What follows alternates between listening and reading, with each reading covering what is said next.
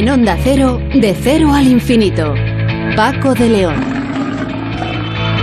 Señoras y señores, muy buenas noches y bienvenidos, buenas madrugadas, mejor dicho, y bienvenidos a esta cita semanal que tenemos aquí en Onda Cero en este programa diferente para gente curiosa que se llama en efecto de cero al infinito. Estamos terminando el año y hoy vamos a tener un programa especial en el que vamos a escuchar algunas de las mejores entrevistas que hemos realizado en los uh, últimos meses. Con Nacho García en la realización técnica, recordando para volver a disfrutar en de cero al infinito.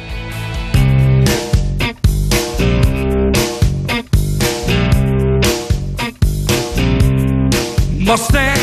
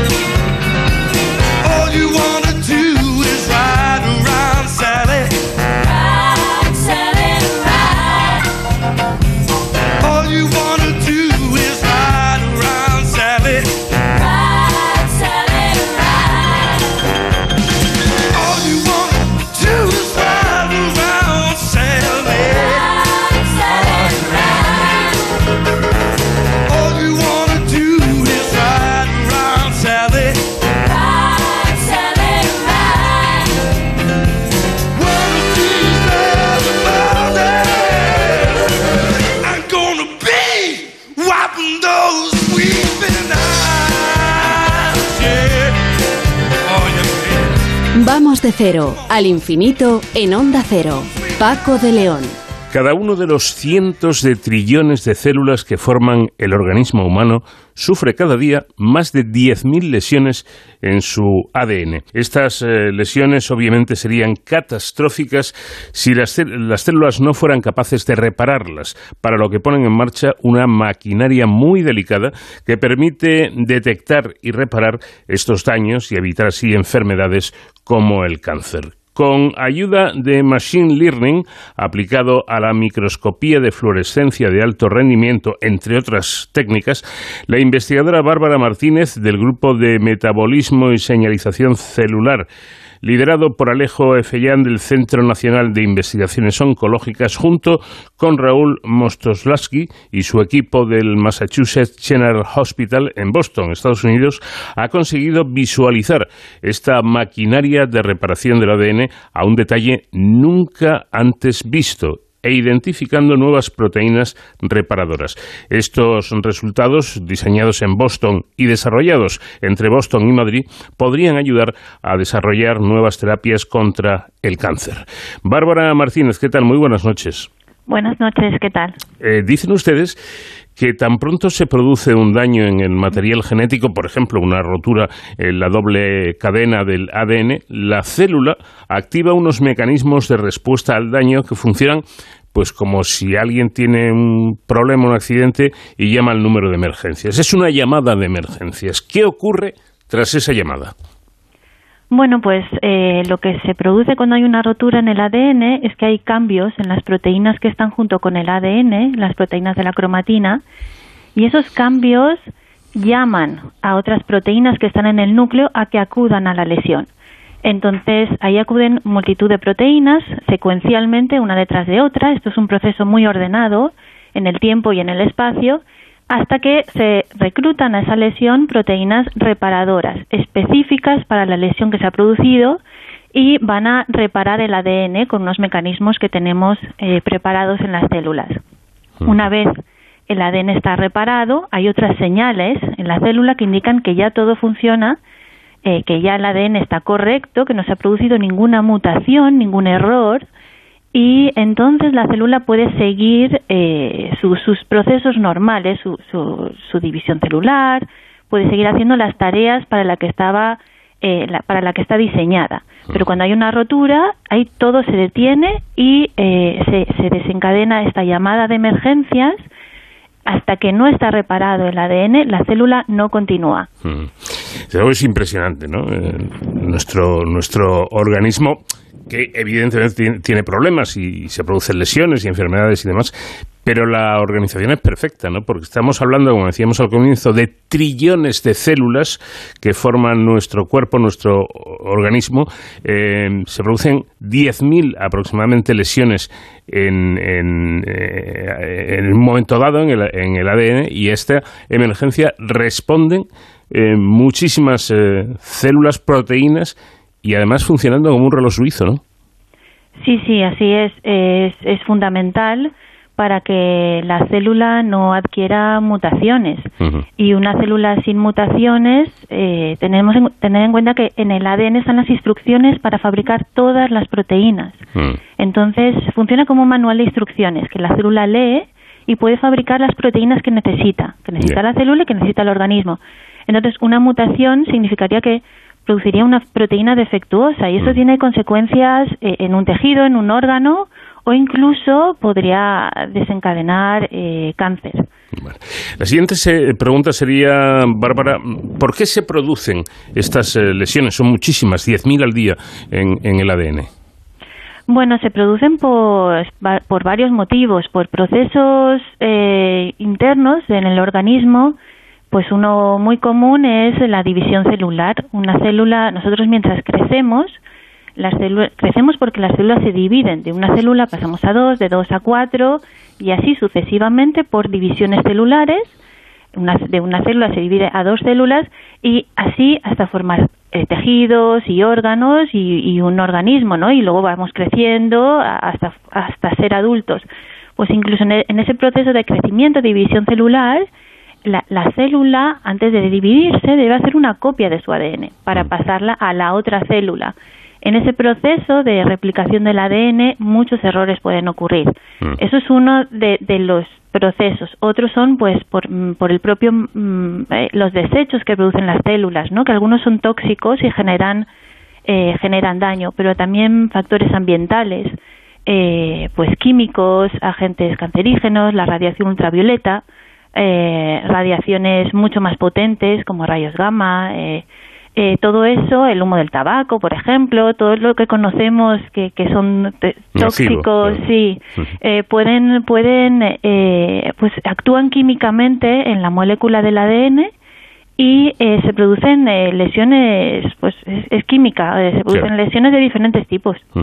Bueno, precisamente, quizá con esto lo podamos entender mejor. El, el objetivo de la, de la quimioterapia es, eh, es parecido, ¿no? Se trata de matar a las células tumorales induciendo lesiones en su ADN que provoquen el colapso de las células y su muerte y, a ser posible, no dañar las células sanas.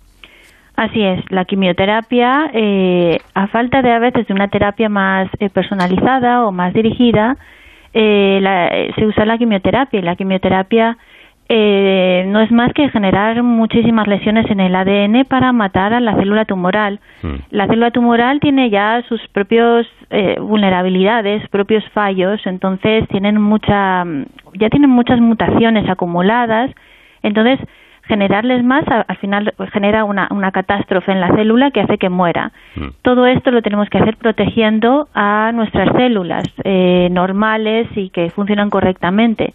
De ahí que cuanto más conozcamos cómo se producen las lesiones, cómo se reparan, qué mecanismos tiene la célula para hacer frente a todo esto, mejores terapias podremos diseñar contra el cáncer. Claro, que es lo mismo, me imagino, Bárbara, que decir que cuanto más eh, se conozcan cómo se producen esas lesiones y cómo se reparan, se podrá desarrollar eh, algún tipo de, de terapia más eficaz contra, contra los tumores, contra el cáncer, ¿no? Sí, más eficaz y además también más precisa. Ajá. Hay cánceres que tienen eh, mutaciones en proteínas de estas reparadoras, ¿no? Entonces ya tienen cierta vulnerabilidad eh, mu- muy específica a, a- a algunos eh, químicos, a algunos tratamientos. Eso es lo que buscamos también. Eh, eh, al ser vulnerables estas células cancerígenas y las otras eh, las otras células no cancerígenas no ser tan vulnerables, aplicaríamos una terapia pues basada en nuestro conocimiento de, de reparación del ADN. Claro. Claro, hay que, hay que decir cómo ha evolucionado todo esto, ¿no? Y parece que el futuro en el tratamiento o en los tratamientos del cáncer, y yo creo que de muchas otras enfermedades, está en eso, ¿no? En, en- ir más directos a- al punto del problema. Y como ejemplo volvemos a la quimio, ¿no? Los efectos de la quimio hace años eran devastadores. Dejaban a la persona hecha polvo. Hoy, hombre, no es que sea una fiesta que te inyecten quim- quimioterapia, pero no tiene nada que ver, ¿no? Es mucho más llevadero.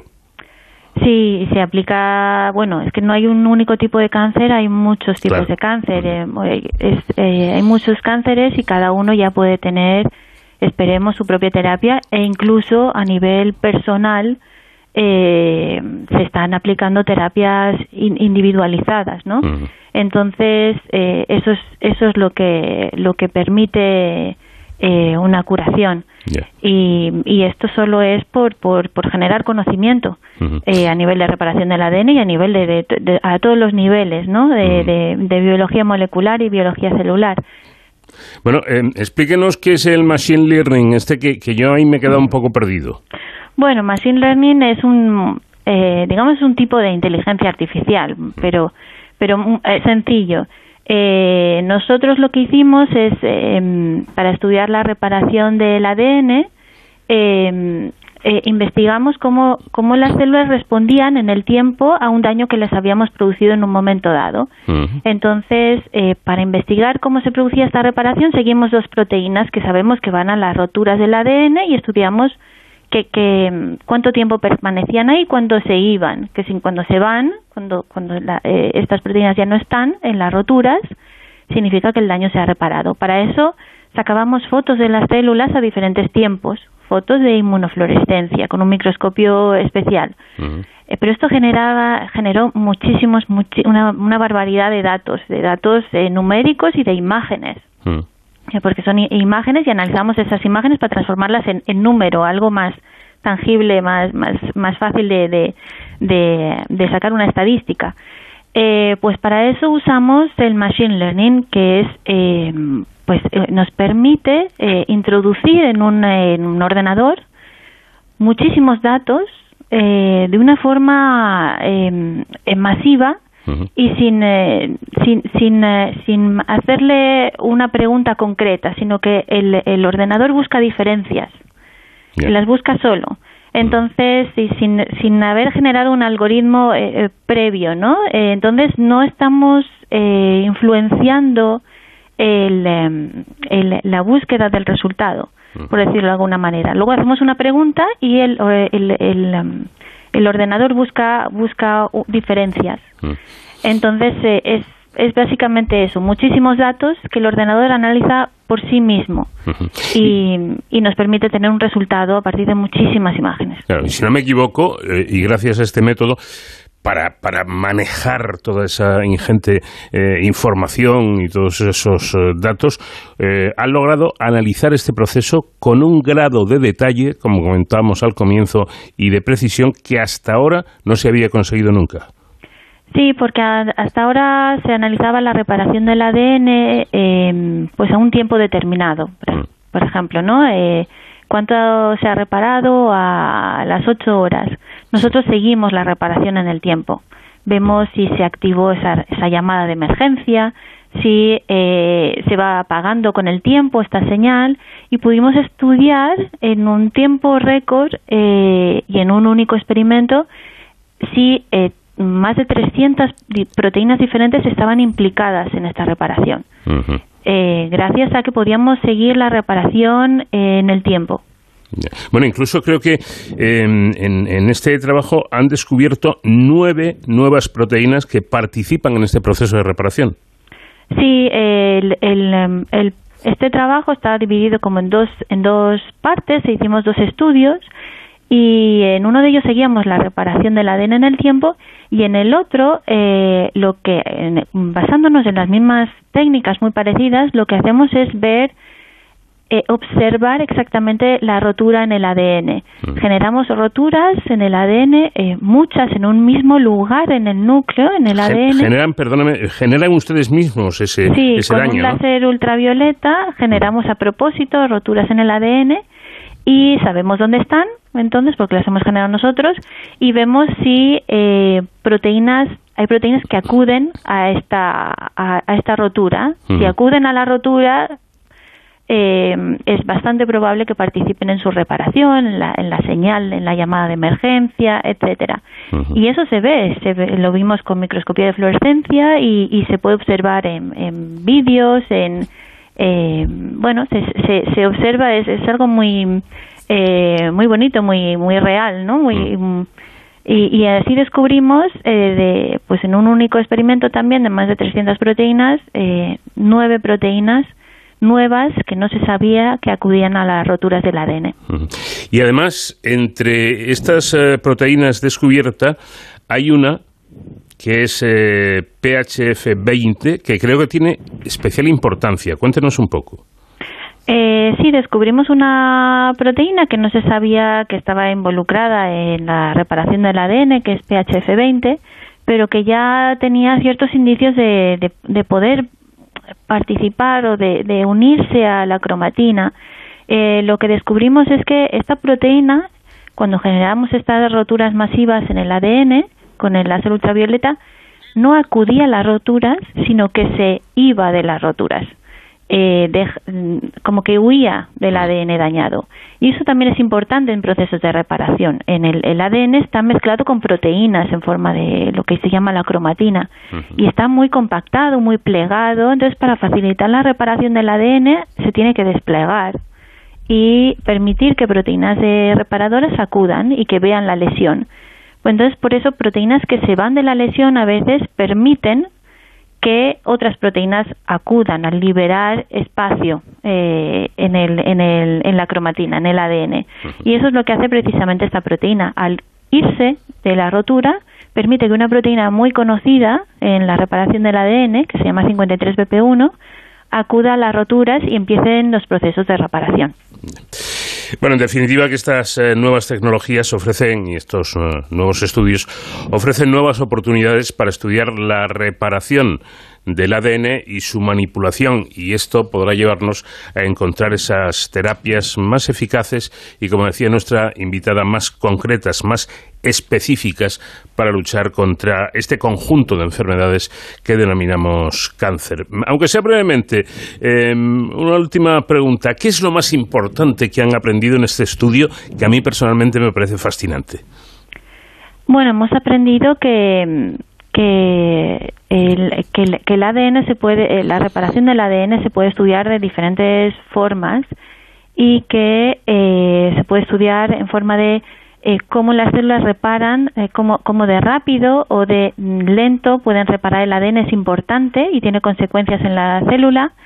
Eh, podemos visualizar eh, estas proteínas, cosa que es muy importante, nos, nos evita muchos pasos anteriores que antes nos podíamos perder y sobre todo este, este trabajo es una herramienta que pueden utilizar eh, otros grupos de investigación para eh, descubrir eh, nuevas proteínas, se puede adaptar a, a, a ver si, si, compuestos químicos y nuevas drogas eh, pueden afectar a la reparación del ADN, por ejemplo, o incluso eh, a nivel genético, si nuevos genes pueden estar involucrados en la reparación del ADN. Sirve como una herramienta de estudio para, para la investigación básica.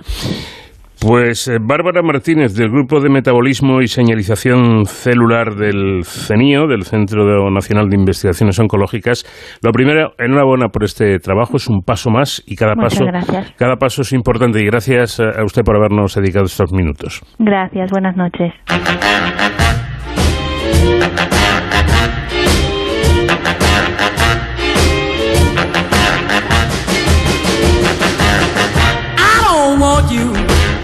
To be no slave. I don't want you to work all day. But I want you to be true. And I just wanna make love to you. Love to you. Ooh, love to you. All I want to do is wash your clothes. Want to keep you indoors. There is nothing for you to do but keep me making love to you. Love to you. Ooh, love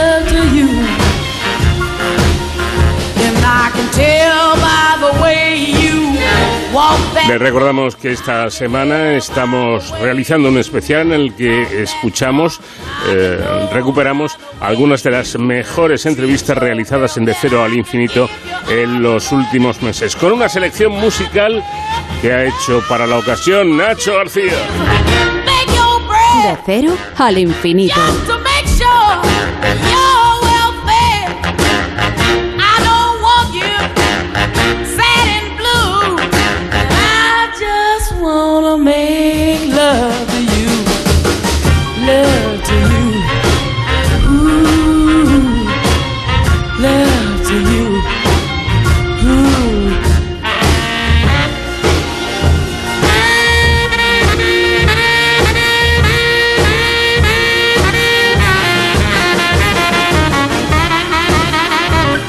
La Organización de Biología Molecular Europea, la EMBO, por sus siglas en inglés, ha hecho pública la lista de los investigadores que este año entran a formar parte de esta prestigiosa organización. En total se incorporan cuatro científicos españoles del ámbito de las ciencias de la vida. Entre ellos se encuentra Marisol Soengas, del Centro Nacional de Investigaciones Oncológicas CENIO. El nombramiento de estos nuevos miembros de la EMBO se produce en reconocimiento de su contribución a la, excelencia, a la excelencia científica y es un tributo a su investigación y a sus logros, según ha declarado Fiona Watt, que es la directora de la entidad, quien ha enfatizado además también los principios de excelencia e integridad de estas incorporaciones que mediante sus opiniones y acciones realizan contribuciones de un valor incalculable a la ciencia y a la sociedad. Marisol Soengas es una de las investigadoras más brillantes de, de, España y de Europa, como lo demuestran sus trabajos, sus publicaciones y una larga lista de prestigiosos premios. En el campo de la investigación básica y especialmente en el campo del melanoma, su contribución ha sido y es extraordinaria. Profesora Soengas, ¿qué tal? Buenas noches. Hola, buenas noches. Gracias por llamar. Un placer y, bueno, reiterarle esa enhorabuena porque este es un reconocimiento muy importante. He leído por ahí que es como entrar en el grupo de la aristocracia científica, ¿no? en cierto modo, sí, la verdad es que sí. Bueno, hay muchos investigadores muy potentes en España también ¿eh? y en el extranjero. Eh, sí, sí, es muy prestigioso porque, como decías, bueno, es muy competitivo. Además, eh, es un reconocimiento que se concede, bueno, pues tras nominación. O sea, no nos podemos presentar, nos presentan cinco investigadores que son ellos ya además muy potentes en el campo. Luego pasa por dos comités de selección. Entonces, claro, pues cuando recibes la, la carta, la notificación, pues es una alegría. Ya cuando se comunica, pues mucho más porque te felicita, o sea, muchas felicitaciones de mucha gente. Sí, sí, la verdad es que fue estupendo. Bueno, ¿y qué supone para, para usted a, a nivel personal, a nivel profesional, incluso por, por aquello de que, hombre, un poquito de vanidad tenemos todos, ¿no? Y incluso creo que no es, no es nada malo. ¿Qué, supone eh, eh, entrar a formar parte de este selecto grupo? Sí, no, no, es nada malo alegrarse, claro que no, porque, a ver, el mundo científico es complicado. Nosotros nos, nos enfrentamos cada día a lo desconocido y entonces yo cuando entrevisto a los investigadores en mi grupo, cuando se incorporan, yo siempre les digo, mirad, la mayor parte de los experimentos no funcionan. No funcionan porque, sobre todo nosotros que estamos buscando bueno, pues digamos, ir un poco más allá, ¿no? En lo que es el conocimiento del melanoma, el tratamiento, son temas muy complicados y entonces, pues claro, el reconocimiento es importante, pero es importante no solo para mí, yo me alegra mucho también estos reconocimientos porque son un poco el reflejo del trabajo del grupo, entonces cuando, bueno, pues tengo ese tipo de, de llamadas, inmediatamente pues hablo con el laboratorio y también celebramos porque, claro, ellos son los que están al pie del cañón, ¿no? Bueno, además se, se, une con este reconocimiento, se une usted a, a, sus colegas del CENIO, María Blasco, Mariano Barbaciz, Óscar Fernández Capetillo y Marcos Malumbres. Bueno, digo yo que esta no es mala alineación, es alineación de Champions. Bueno, claro que sí, es la alineación de Champions y, y más que vendrán, porque eh, lo que decíamos de sacar pecho en la investigación en España, pues, pues por supuesto aquí en el CINIO tenemos investigadores e investigadoras muy potentes en, en, muy distintos campos y es lo que hace un poco también muy, yo que sé, rico, ¿no? Y, y, y el, al CINIO pues un centro, claro, especial y tan puntero. Sí. Bueno, este, este nuevo reconocimiento de, de EMBO valora, eh, como decíamos antes, su recorrido científico como experta internacional en la investigación básica y aplicada del, melanoma. Bueno, aparte de, del éxito eh, personal y, del grupo que, que estamos destacando, eh, me da la sensación, Marisol, que es también un espaldarazo más para la investigación básica que a veces, pues como que se obvia un poco cuando es absolutamente fundamental. Pues, pues claro que sí, y desde EMBO y de, bueno, pues otras organizaciones así europeas se enfatiza mucho la investigación básica, como dices. Por supuesto, eh, nosotros, mi grupo en particular, siempre tenemos, digamos, al final al paciente, ¿no? En, en nuestro punto de mira, o sea, que, que intentamos que que nuestras investigaciones y, bueno, de cierto modo, cómo orientamos nuestro trabajo, pues tenga eh, al final un objetivo que es mejorar, ¿no? Mejorar el diagnóstico de los pacientes, mejorar eh, la visualización de cómo progresan los tumores, para luego pues, tratarlos de una forma más eficiente. Pero claro que sí, mira, el melanoma es uno de los ejemplos, yo siempre lo digo, que es uno de los ejemplos en los que la investigación básica ha supuesto un cambio real para los pacientes porque eh, entendiendo cómo, cómo, bueno, pues alteraciones que ocurren en las células que dan lugar a los melanomas, pues se han encontrado, pues eso, mutaciones, se han podido desarrollar fármacos específicos, se ha podido desarrollar también eh, inmunoterapia, que ahora es eh, realmente muy potente, y esto gracias a la investigación básica y, claro, a la investigación en colaboración con compañías farmacéuticas y con ambientes clínicos, ¿no? Pero, pero sin la investigación básica no, no estaríamos aquí, no estaríamos aquí ahora, desde luego. Uh -huh. Así bueno, que siempre nosotros vamos una lanza, por supuesto, por el conocimiento, ¿no? Uh -huh. eh, además, digo, su laboratorio ha identificado factores broncogénicos que definen las llamadas señas de identidad del melanoma y que lo distinguen de más de 25.000 tipos de cáncer. Eh, ¿Qué importancia tiene esto? Bueno, es decir que entre 25 tipos de cáncer que cada uno de ellos tienen, claro, pues muchos pacientes que hemos estudiado, sí, hemos estudiado miles de pacientes o muestras, eh, datos de pacientes. Mm. Sí, importante el melanoma, bueno, el melanoma es un poquito para situar para los que no estén al tanto, es un, un tumor, bueno, es un grupo de tumores que, que se desarrollan a partir de una célula que se llama melanocito, que es una célula que en mayor parte están en la piel, ¿no? Y, y son células que, que nos tienen que proteger de la exposición y quemaduras solares. Pero en esa función, pues adquieren muchas alteraciones. Son células que están super- eh, como, como ya eh, preparadas para, para sobrevivir.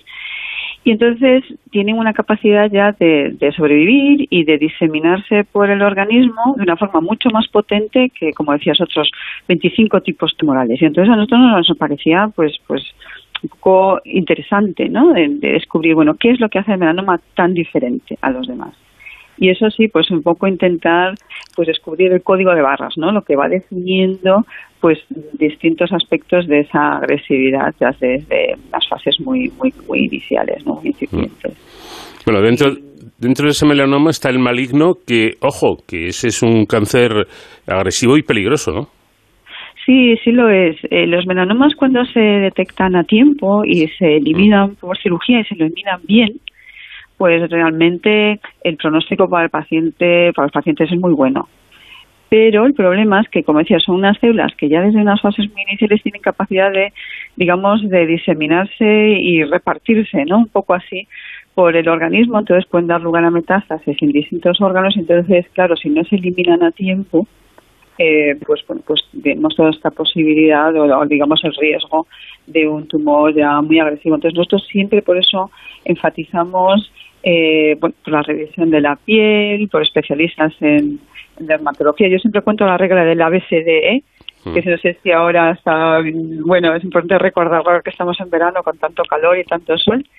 Eh, si quieres lo, lo repasamos. Sí, sí, claro. Pues mira, a los que nos estén escuchando, pues hay una, o sea, en los melanomas pues son la fase maligna, digamos, de, de la acumulación de melanocitos, pero todos tenemos, eh, digamos, acumulaciones benignas y esos son los lunares. Mm. Entonces es muy importante pues hacer un seguimiento de los lunares porque parte de los lunares se pueden convertir en ese en lesión maligna. Entonces, bueno, pues así de forma general, no es infalible, pero de forma general hay una regla, que es la regla ABCDE. Entonces los lunares suelen, eh, y los melanomas son diferentes. Entonces A viene de asimetría. Si un lunar pues tiene una parte diferente a la otra, no es homogéneo, pues eso hay que revisarlo. La B de los bordes, que no son regulares también en los melanomas. La C del color, porque los melanomas pueden tener varios colores en la lesión. La D del diámetro, un poquito más de medio centímetro. Ya es un tumor que, bueno, un lunar que hay que seguir. Y luego la D de, bueno, pues a veces de E, de, de bueno, diámetro ya lo he dicho, y la E de evolución, o sea, asimetría, borde, color, diámetro y evolución. Si cambian, si pican, pues bueno, pues la lesión que deberíamos de, de mirar y, bueno, por un especialista en dermatología. Bueno, pues una regla eh, facilita y que, y que puede evitar problemas mayores. Yo le cuento rápidamente una anécdota mía personal. Me salió un- Ah. un, lunar en, en- en la sien y, hombre, yo iba un poco Ah. preocupado. Y resulta que cuando me vio el, el dermatólogo me dijo, no, no te preocupes, que esto no tiene ninguna importancia, que es celulitis. Me llamó la atención porque yo pensé que la celulitis era otra cosa. Tam- también es esto. También es esto. Sí, pero fíjate, ahora se ha avanzado muchísimo. Yo, bueno, nos hemos avanzado en, en tratamiento, pero a mí uno de los avances que me parece muy interesante en el campo en general es la inteligencia artificial. En ese momento hay algoritmos que, que bueno, son capaces con delante de una foto distinguir en fotos eh, lesiones benignas de malignas y lo hacen de una forma tan eficiente como los especialistas en dermatología. Lo que pasa es que hasta ahora han sido fotos como muy perfectas, ¿no? Mm. Entonces lo que se está avanzando un poco es, bueno, pues, por ejemplo, en, en pues personas que vivan en, en pueblos o un poco de democratizar la, el diagnóstico, ¿no? Porque no todo el mundo tiene acceso a especialistas de dermatología o a veces hay pues muchas, yo qué sé, pues listas de espera, ¿no? Sí. Y entonces estos programas informáticos pues están ayudando al especialista a, a, bueno pues hacer un cribado, a, a separar, ¿no? A, lesiones benignas, lesiones malignas. Eso simplemente inteligencia artificial que. Que la vamos a poder tener en el teléfono en un momento para distinguir lunares de melanoma, o sea que, Mm. que se está avanzando mucho. Mm, recordemos que también su grupo ha desarrollado modelos animales que permiten visualizar, y esto es importante por lo que nos estaba comentando nuestra invitada, el desarrollo del melanoma desde fases muy, muy tempranas. Y además, eh, bueno, pues eh, sirve para encontrar nuevos tratamientos de inmunoresistencia. Ambas cosas creo que son muy importantes, ¿no? Pues, pues sí, claro, porque en, en tumores mm, como es, mm, como es el melanoma, que como decía, tiene esa capacidad ya de fases muy tempranas para diseminarse, entonces una de las problemáticas eh, que, que uno se encuentra a nivel clínico es cómo identificar células, una célula tumoral o, o pocas, pues pues ahí digamos mm, moviéndose o diseminándose por el organismo. Eso es muy complicado. Y en el laboratorio también pero hay lo- los tumores para eh, sobre todo los melanomas cuando se eh, bueno entran en ese proceso de metástasis una digamos que una actividad que tienen es que son capaces de inducir las propias rutas de diseminación. Es como si fueran creando sus carreteras por las que se van, eh, como imaginas un coche, tiene su carretera por la que va avanzando. ¿no? Entonces, ahí ya eh, todo ese proceso de generación de, de carreteras, de, de vasos, de, nosotros llamamos vasos linfáticos, pues ya mm, eh, participan muchas células, muchos procesos. Entonces, eso nosotros hemos, tenemos modelos en el laboratorio que emiten luz, se ilumina el ratón cuando eh, empiezan esos procesos de metástasis. El ratón está bien, pero de consideraciones éticas, pero es una forma de, iluminación para que nosotros vayamos pudiendo ver eh, por dónde se están activando estas fases de, de diseminación. Entonces, claro, lo utilizamos para ver bueno, pues factores que encienden y factores que apagan todo este proceso, ¿no? Que lo encienden porque favorece metástasis, que lo apagan, pues bueno, pues tratamientos que, que lo inhiben, sí. Eh, bueno, tenemos la idea, esto me ha parecido curioso, a ver si estoy equivocado o no, tenemos la idea, digo, de que el melanoma maligno es en todos los casos un tumor cutáneo, pero, pero tengo entendido que no es así. Que no, no. No, porque las células que dan origen al melanoma son los melanocitos. Bueno, la mayor parte están en la piel, entonces por eso la mayor parte son cutáneos. Pero también tenemos eh, lunares en, en los ojos, en las mucosas, en el oído interno, entonces pues a ver melanomas de distintos tipos. Y además, una cosa importante, que no todos los melanomas están, digamos, inducidos por quemaduras solares. Entonces hay que tener mucho cuidado también, pues si alguien tiene pues alguna lesión pigmentada en el ojo, en los ojos, pues también revisarlo, ¿no? Por el oculista, porque también pueden dar lugar a melanoma. Bueno, y le pregunto directamente a la experta en melanoma, que me imagino que aparte de experta y de científica, pues tendrá sus días de vacaciones, se irá a la playa y toma- tomará un poquito el sol. Eh, ¿Con qué factor de protección? Yo me, me gusta, sí, yo soy gallega y de playa, bueno, de playa que de, de zona de mar, eh, de Alcobenha, o sea que sí que me gusta, que me gusta pasear por, Sí. bueno, y, y también por la montaña. Eh, hacerlo por a horas eh, tempranas o tarde. El factor de protección alto. Eh, sí, sí, yo cuando era pequeña pues sí que me quemé como muchos, pero Mm. ahora eh, sí yo utilizo pues entre 30 y 50 pero hay que pensar también que ese factor de protección, eso depende para, de cada persona. Un factor de protección 30, lo que quiere decir es que extiende 30 veces el tiempo que uno necesitaría eh, para quemarse. Sí. Entonces, hay personas que, que si se queman en 5 minutos, pues 5 por 30. Otras personas tienen una piel que se pigmenta mejor, pues protege mejor. O sea que eso, eh, incluso 30 a 50 no quiere decir que nos vaya a proteger todo el día, ¿eh? Claro. No, no, no, hay que tener mucho cuidado en eso.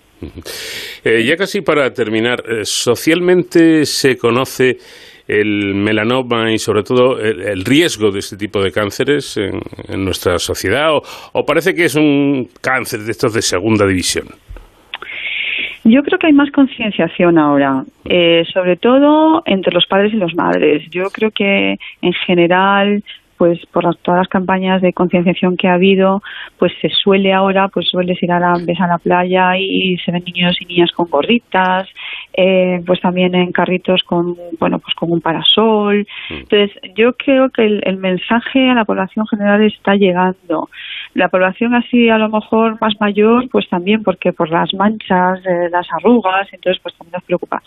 La población, sin embargo, en el que todavía no ha calado el mensaje de que la protección solar es importante y que no puede ser más agresivo, sobre todo en la adolescencia. No.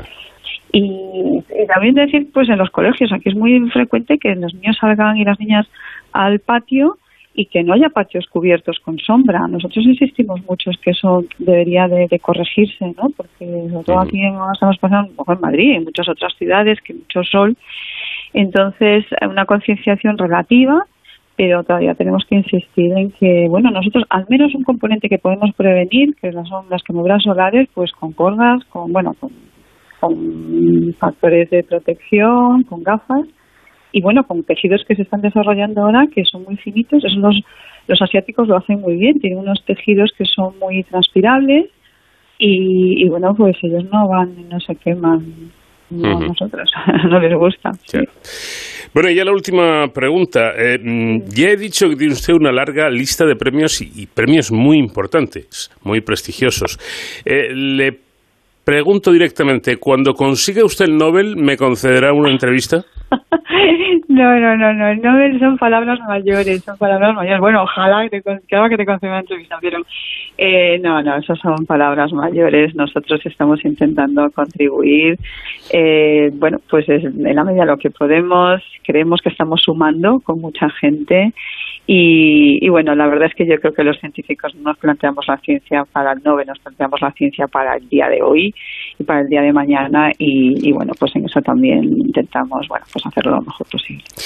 Bueno, pues usted es ejemplo de, trabajo bien hecho. Usted y todas, todos los investigadores eh, que forman su, su equipo, eh, por supuesto, acordándonos de todas las personas que se dedican a la ciencia en España, eh, que trabajan mucho, que se esfuerzan y que además, eh, como decía, como decía Margarita Salas, como me dijo una Ah. vez, dice hay que ver eh, lo poco que nos gastamos en ciencia, lo poco que invertimos y la buena ciencia que se hace en España. ¿no?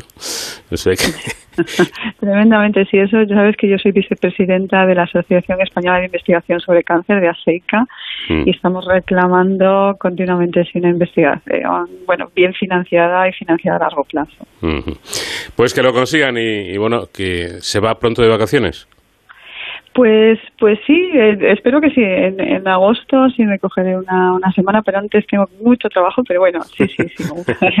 una Bueno. semana, un par de semanitas y nos cogeremos. Claro. Pues que las disfrute, que, que, que, bueno, también es necesario parar un poquito, descansar Ah, y, repa- y reparar nuestro, nuestro organismo y nuestro cerebro, ¿no? De tanto trabajo.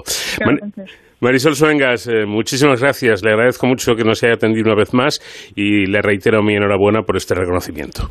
Muchísimas gracias. De cero al infinito. El pasado jueves se presentaba en el Colegio Oficial de Médicos de Madrid el Manifiesto para impulsar el envejecimiento saludable en España, una iniciativa de la Confederación Española de Organizaciones de Mayores, CEOMA, a la que se han adherido más de 20 importantes entidades y asociaciones.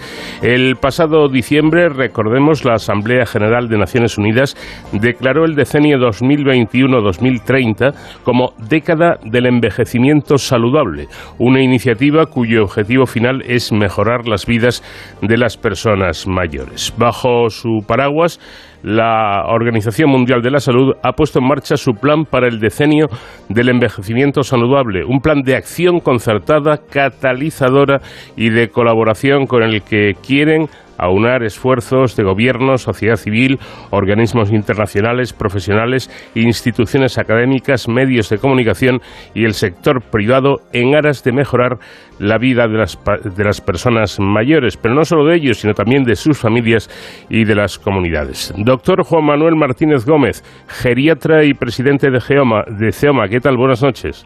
Hola, buenas noches, ¿cómo estamos?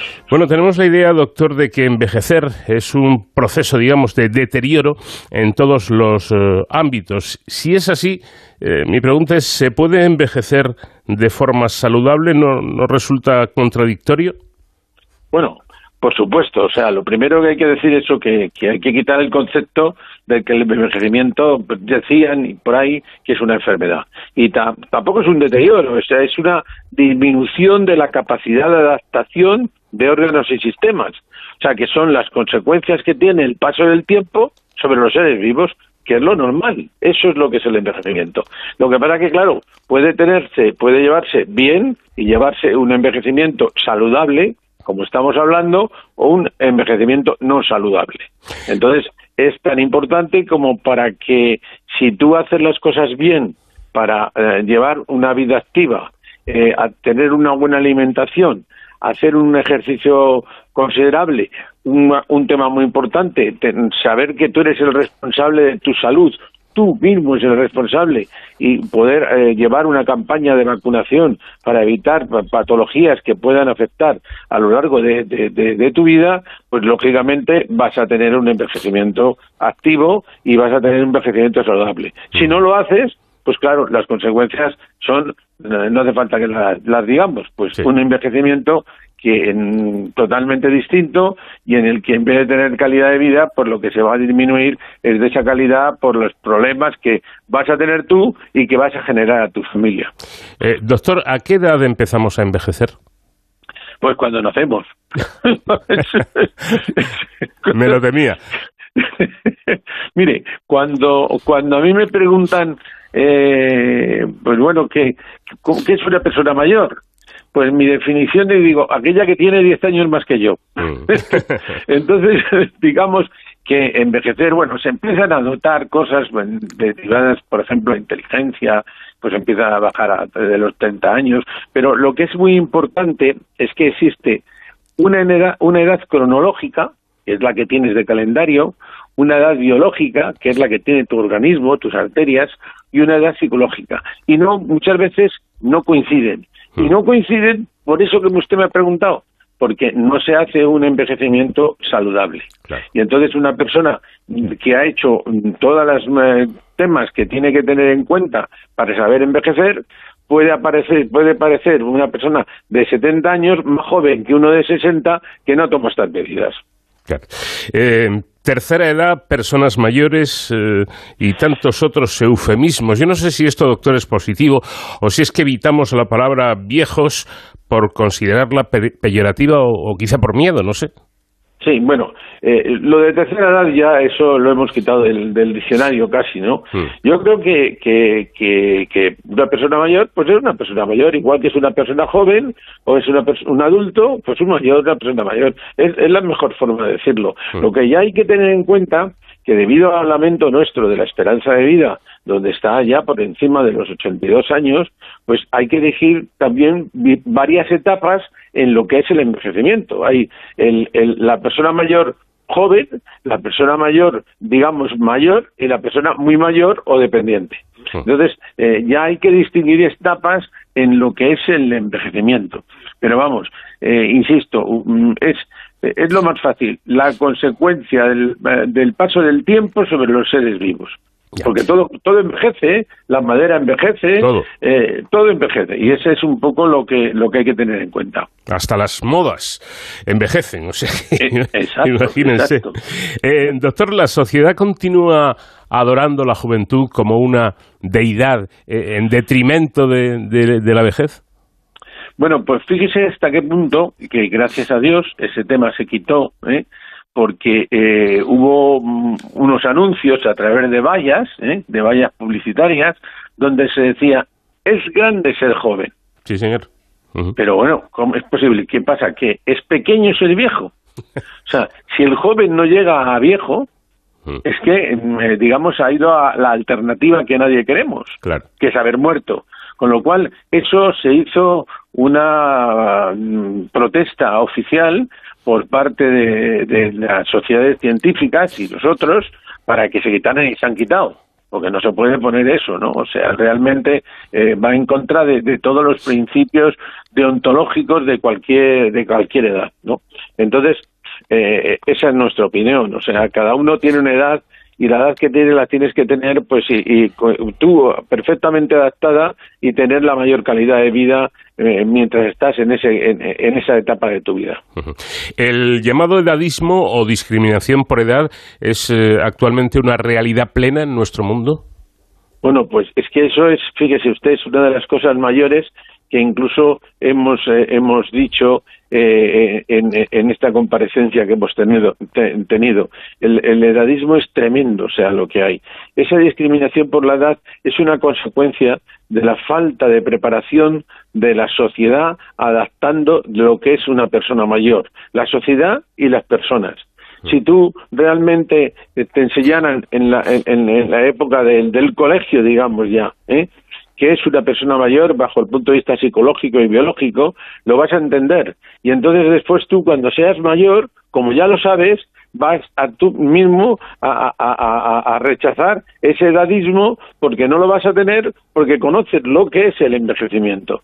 Entonces, esto es un problema que la sociedad tenemos que ser conscientes para, para luchar contra esa situación y no hay otra forma que la, la formación y la educación para hacerlo.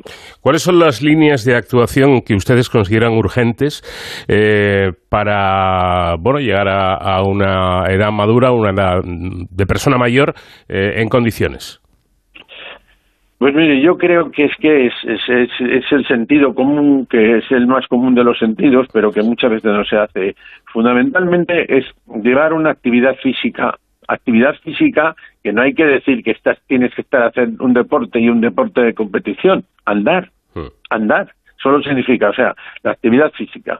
Y la el otro secreto del envejecimiento es, y del envejecimiento, digamos, eh, sano y activo, es la alimentación, llevar una alimentación adecuada. Yo le, vamos, le puedo garantizar que si hay una persona que lleva una alimentación adecuada y hace un ejercicio eh, activo, pero ejercicio que es el paseo, nada más, con el paseo, paseando una hora al día, tampoco es tampoco mucho más, va a tener un envejecimiento bastante saludable. ¿eh? Claro.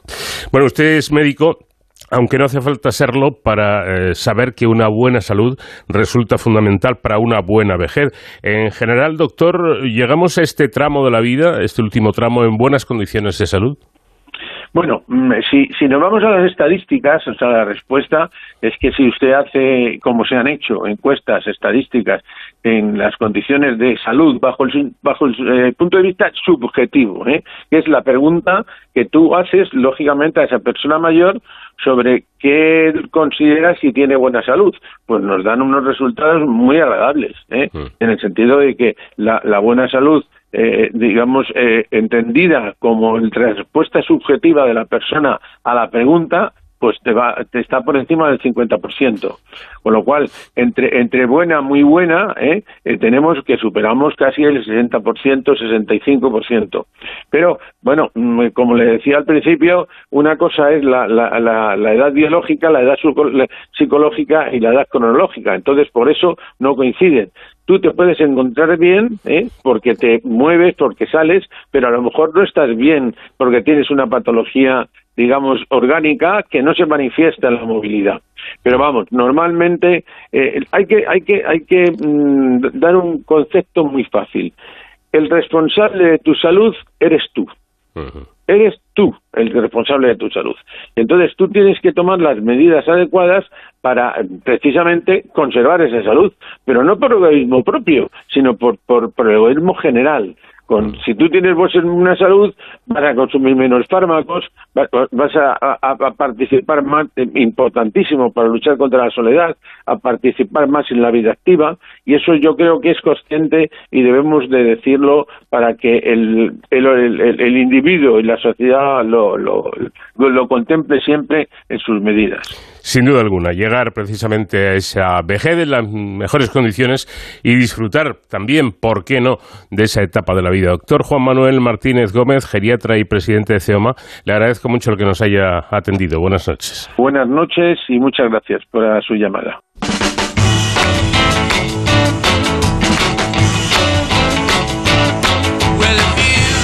Terminamos así la primera hora de este especial en el que estamos recordando algunas de las mejores entrevistas emitidas a lo largo de los últimos meses. Ahora noticias del Onda Cero y después continuamos.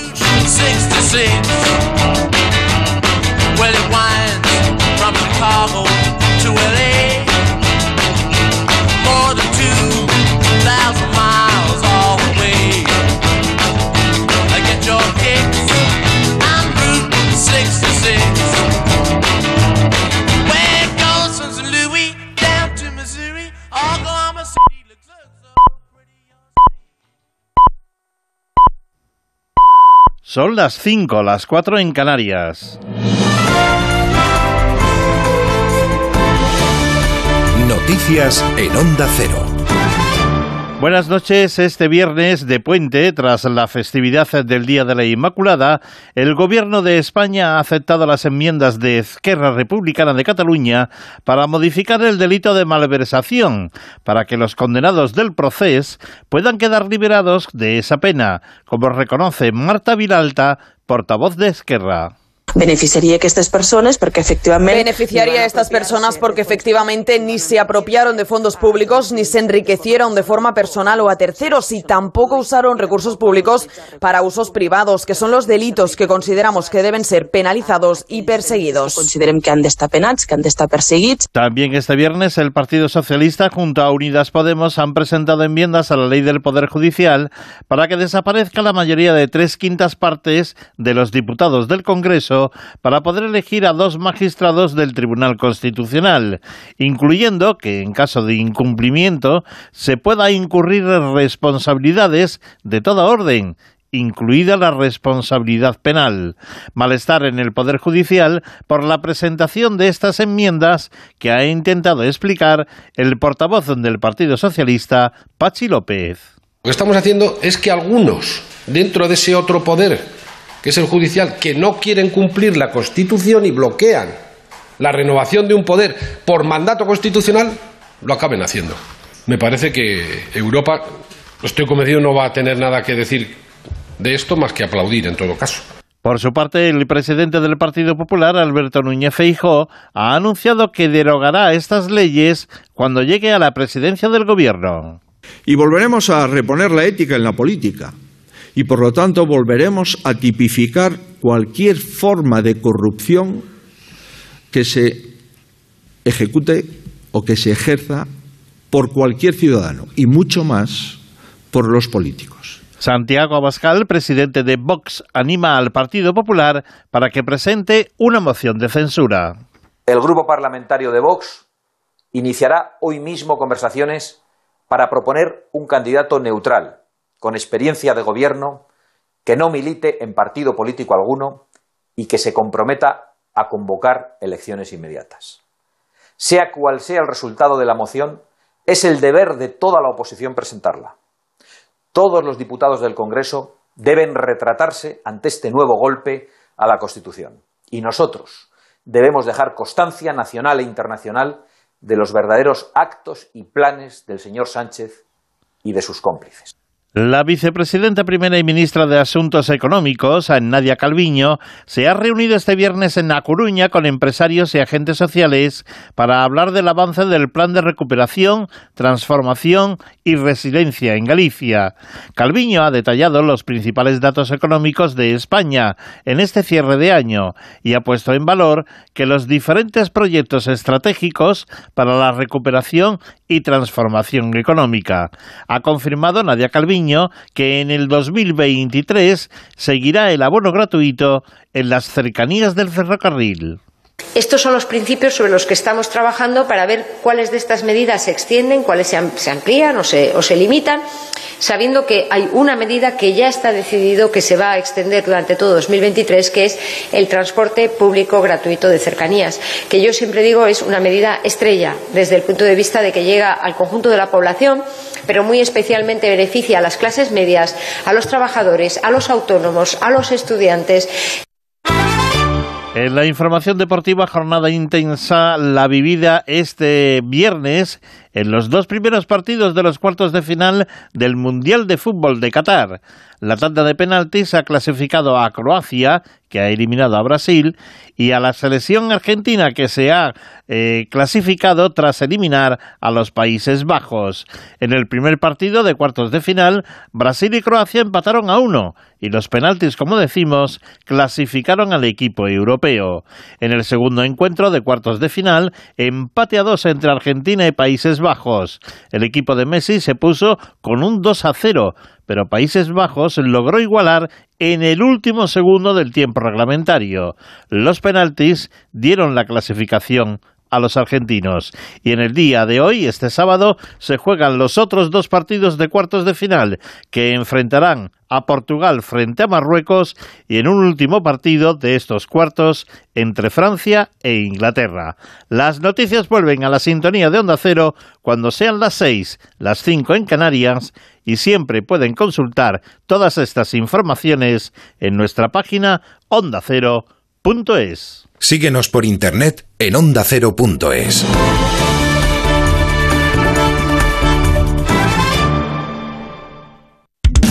Credibilidad, pluralidad, rigor y cercanía. Esa es la fuerza de nuestra radio. La fuerza que nos ha hecho crecer en 2022. Cerramos el año con nuestro mejor dato de audiencia desde 2015, con 2 millones de oyentes diarios.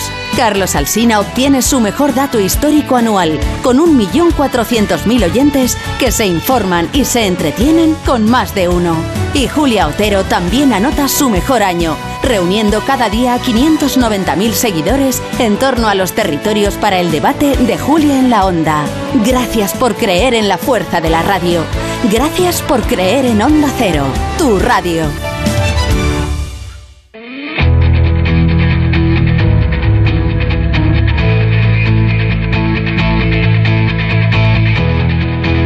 En Onda Cero, de cero al infinito. Paco de León.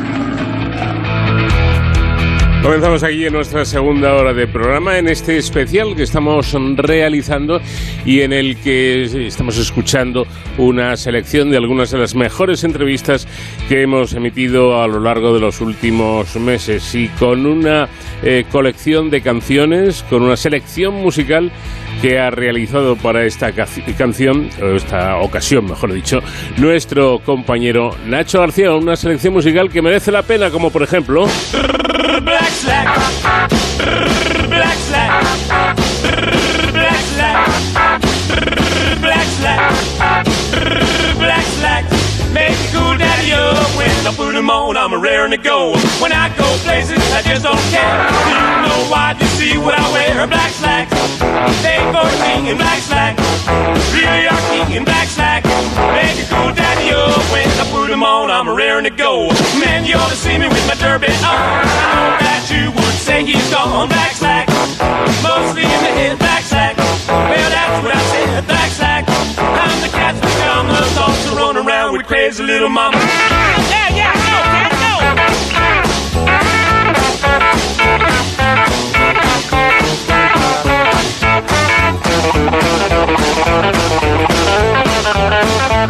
Well, the girls all look when I go by. I wear that sigh. A black slack. I wear red bow tie. A black slack. They say me oh my. A black slack's down on my knees. I ain't nothing but a real cool breeze. Black slack. Black slack. Black slack.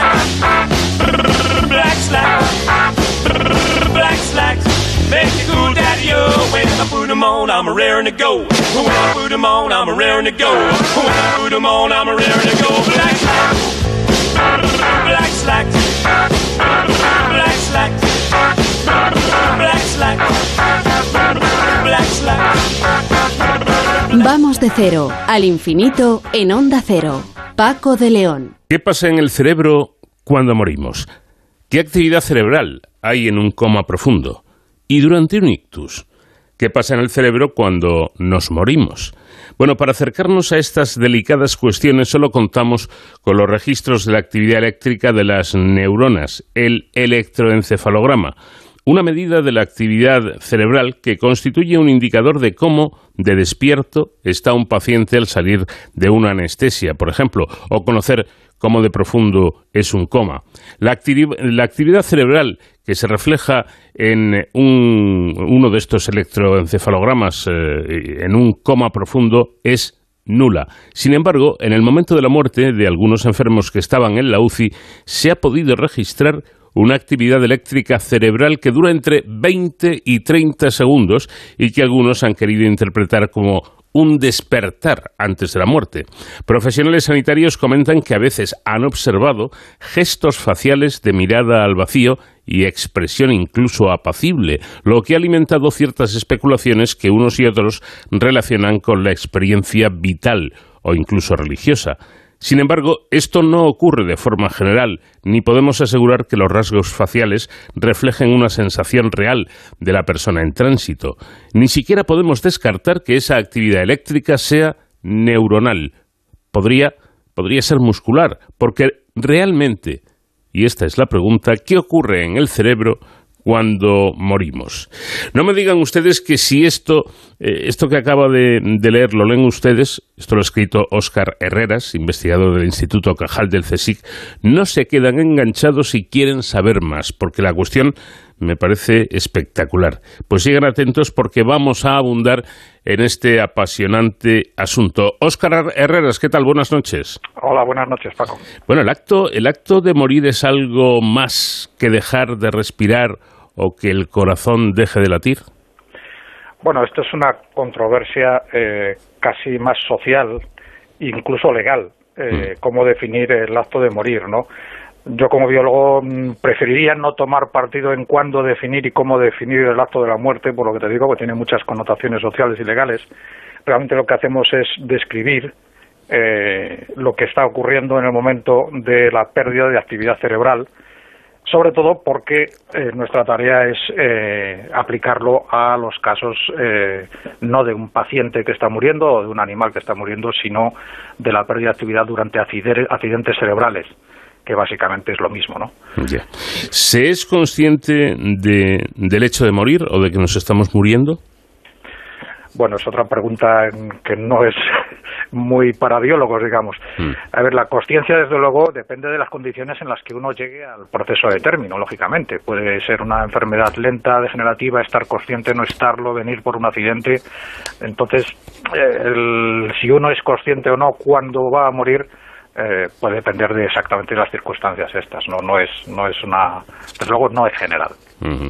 eh, vayamos eh, con algo quizá más, más concreto. La muerte es instantánea, quiero decir, ¿se para todo a la vez? No, esa es una de las, de las eh, eh, quizás de las investigaciones eh, que lleva mucho tiempo ya realizándose y que tenemos bastante claro, ¿no? Eh, el cerebro, pues yo creo que todos somos eh, conscientes de que es el, el órgano que nos mantiene eh, vivo, es el órgano que controla todas nuestras capacidades vegetativas y cuando se pierde la actividad, pues el organismo como individuo, eh, pues se puede decir que, que, eh, que ha muerto, ¿no? Eh, la cuestión es si el cerebro es una, un órgano uniforme o no y si sufre la pérdida de actividad eléctrica de forma única, completa, ¿no? A la vez. Y eso, eso sabemos que no, no es así.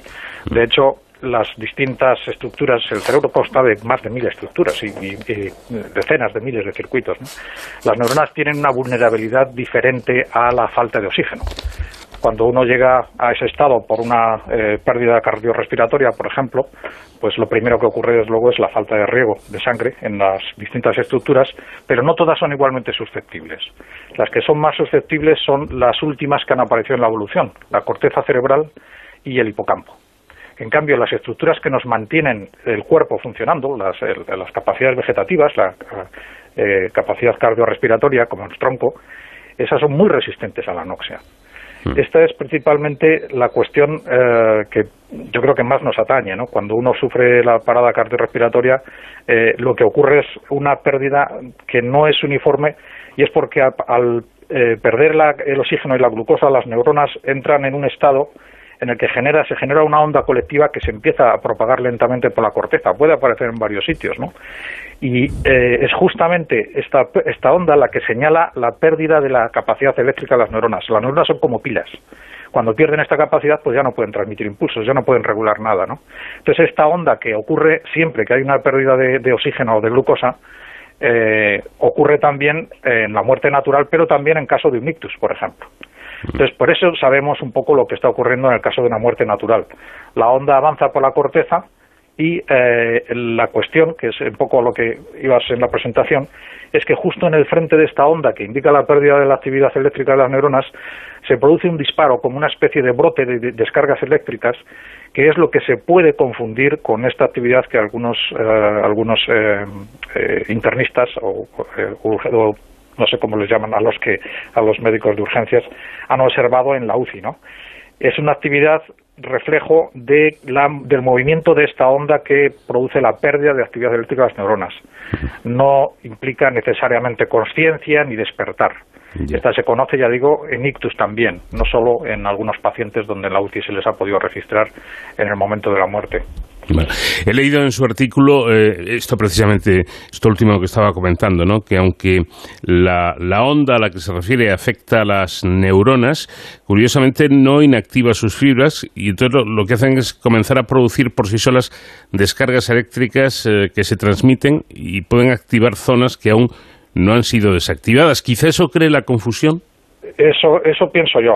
Evidentemente no podemos registrar en un paciente, pero sí lo hemos hecho en animales para estudiar el daño de ictus y ver cómo prevenirlo. ¿no? Cuando la onda esta ocurre, eh, afecta sobre todo a zonas de neuronas, no de sus fibras, las fibras que comunican unas neuronas con otras. Es simplemente por la naturaleza de, biofísica de esta onda. ¿no? Entonces, aunque las neuronas pierden la capacidad eléctrica, eh, las fibras no la pierden, al menos no instantáneamente, y comienzan a disparar de una forma espontánea descargas, que son las que las neuronas naturalmente utilizarían para controlar los distintos órganos del cuerpo, eh, ellas lo hacen de una forma espontánea simplemente porque sus, sus cuerpos, las somas, las, las neuronas, han perdido la capacidad eléctrica. Y lógicamente envían impulsos a otras estructuras del cerebro que aún no han sido invadidos por la onda, o a otros que les va a costar o nunca van a llegar a sufrir esta onda. Entonces es como si hubiera una entrada natural de actividad eléctrica de las neuronas que están siendo sometidas a eh, a la pérdida de actividad. Y lógicamente son eh, impulsos eléctricos que las neuronas diana interpretan. Interpretan dependiendo de lo que ellas suelen hacer normalmente. O si son unas de las que van a caer más o menos más tarde o más pronto en la propia actividad, pero aún no les ha llegado a la onda, lo interpretan activando sus propios circuitos. Y en estos circuitos lo que residen, lógicamente, es pues nuestras experiencias vitales, nuestros datos guardados, eh, prácticamente todo lo que hayamos hecho durante la vida en la zona anterior del cerebro o la, o la temporal y en otras estructuras corticales, pues eh, eh, en la capacidad de procesar sensaciones visuales, eh, ejecutar incluso movimientos, etcétera, ¿no? Entonces, estas fibras que están disparando un poco a lo loco, por decirlo de alguna manera, nos producen esas sensaciones que si luego tienes la posibilidad de recuperarte mediante una RCP, pues puedes narrar, puedes narrar realmente. Pero esto podría interpretarse eh, como que hay sensaciones visuales o de otro tipo antes o en el momento de morir. Bueno, digamos que las eh, estructuras eh, de la corteza visual que recibieran esa actividad, sí, lo interpretarían así. Ahora, que podamos llegar a ser conscientes de ellos va a depender de si las zonas corticales donde reside nuestra conciencia están ya o no eh, inhabilitadas. ¿Entiendes? La, el- la cuestión es esa, que la, la corteza cerebral tiene muchísimas regiones y unas se inhabilitan antes que otras.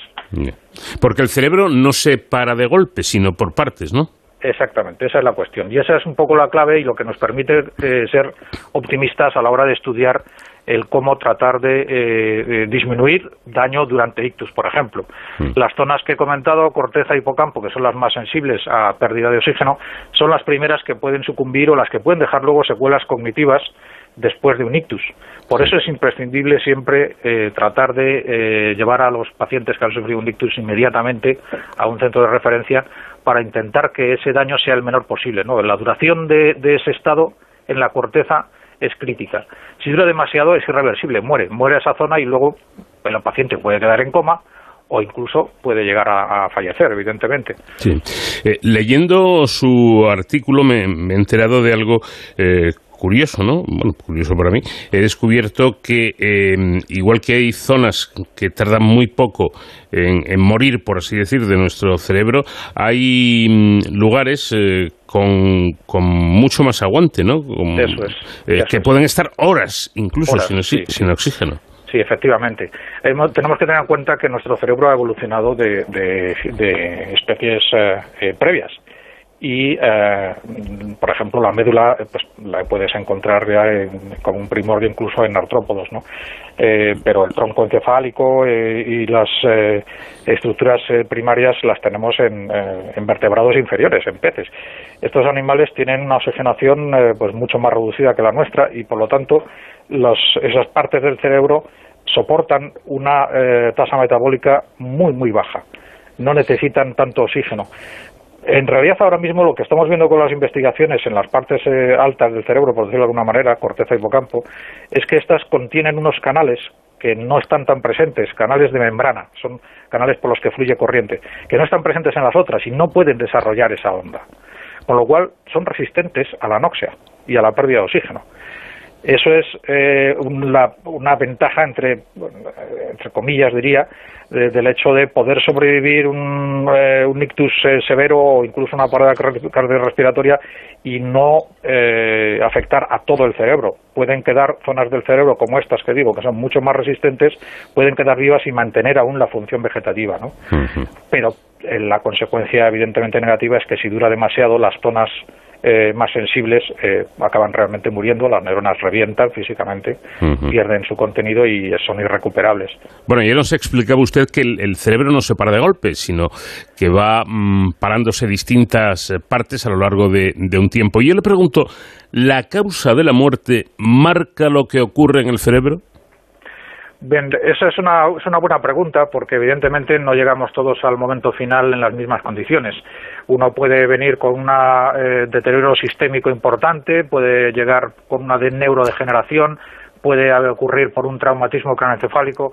Evidentemente las condiciones del cerebro son ligeramente distintas. El resultado, obviamente, todos lo sabemos, va a ser el mismo, eh, y mm, yo creo que las diferencias en- dentro del cerebro, que lógicamente en pacientes no las hemos podido estudiar, pero en animales, pues algunas sí, eh, no van a ser muy, muy diferentes. No se conoce, por ejemplo, que haya una mayor o menor resistencia a la anoxia en personas jóvenes o, eh, o, mm, eh, que puedan tener alguna otra patología. Realmente esos temas en concreto no los hemos estudiado, ¿no? Pero sí, evidentemente las condiciones eh, pueden ser un poco diferentes, pero no van a variar demasiado el resultado final, desgraciadamente para nosotros. Bueno, termina usted diciendo en ese artículo algo bonito, poético incluso, ¿no? Dice textualmente, cuando no les llega más oxígeno, las neuronas explotan al final de su vida como lo hacen las estrellas, vertiendo su contenido al espacio extracelular como las estrellas lo hacen al espacio intele- eh, vamos a ver si lo digo bien, interestelar. ¿Esto es exactamente así? Bien, eh, exactamente así, sí, eso es. El gran problema de las neuronas cuando mueren durante el paso de estas ondas es que se hacen pequeñas eh, rupturas, pequeñas eh, brechas en la membrana porque se llenan de agua. Durante el paso de la onda eh, están eh, captando mucho agua del interior, se hinchan y revientan físicamente. Entonces liberan el contenido al espacio extracelular. Es un contenido, por cierto, que es tóxico para las neuronas vecinas que no hayan morido, muerto todavía. Eh, pero sí, así es, es físicamente una- un estallido de las, de las células que liberan su contenido eh, al espacio intercelular. Eso es. Pues así es el final de nuestras vidas y el final de nuestro cerebro, en un fantástico artículo eh, que ha publicado el blog del CSID y que, que ha firmado por Óscar Herreras, que ha sido nuestro invitado. Muchísimas gracias por habernos atendido y un fuerte abrazo. Gracias a ti, Paco. Okay, Tokyo, South America,